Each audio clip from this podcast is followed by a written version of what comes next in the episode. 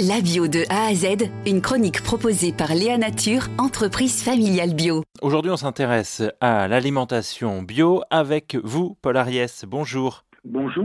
Vous êtes politologue spécialiste de l'alimentation. Vous êtes également animateur du réseau de défense de l'élevage paysan.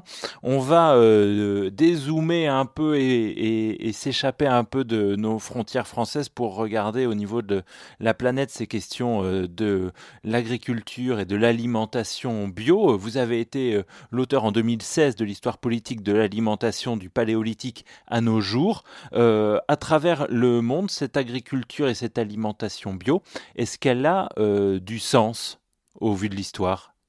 Alors non simplement l'agriculture bio a, du sens, mais en plus elle est une nécessité. Et pour s'en convaincre, il suffit euh, de citer deux chiffres.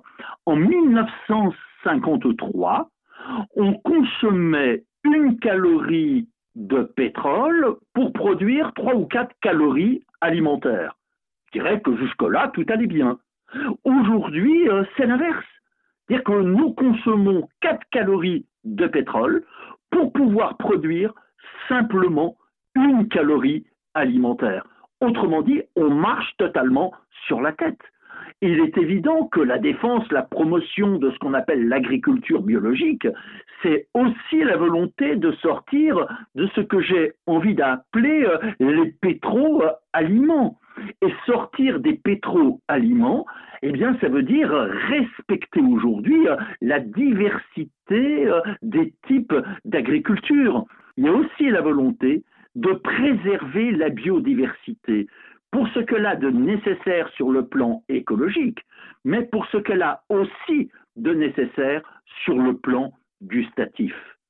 Je dirais tout simplement euh, pour apprécier la richesse aujourd'hui non simplement euh, des productions agricoles, mais aussi des cultures culinaires qui vont avec. Prenez par exemple un plat que euh, je savoure particulièrement, et ce qu'on appelle le pain perdu. Le pain perdu, ça existe dans tous les pays, ça existe dans toutes les communes en France. Le pain perdu, c'est comment faire avec les restes un gâteau c'est-à-dire comment faire de ce qui aujourd'hui est le plus souvent gaspillé la condition d'un partage, la condition d'un plaisir. Et je crois qu'on a de bonnes raisons, malgré tout, de rester euh, optimiste. Pourquoi, Paul Ariès? Vous savez, l'ONU ne cesse de rappeler qu'il suffirait de mobiliser 30 milliards de dollars par an pendant 25 ans pour pouvoir régler le problème de la faim dans le monde. 30 milliards de dollars par an pendant 25 ans et plus personne ne meurt de faim. Alors ces 30 milliards, on ne les trouve pas, mais le budget officiel de l'armement, c'est 2000 milliards de dollars par an. Le budget publicitaire mondial, simplement pour orienter nos achats, notamment vers la malbouffe, c'est 800 milliards de dollars par an. Et le seul gaspillage alimentaire nord-américain, États-Unis et Canada, c'est 100 milliards de dollars par an, trois fois ce qui serait nécessaire pour pouvoir donner à manger à toute la population planétaire. Donc nous avons de bonnes raisons d'être optimiste. Il suffit peut-être d'écouter euh, davantage, j'allais dire, ceux qui vivent euh, de l'agriculture, c'est-à-dire les paysans.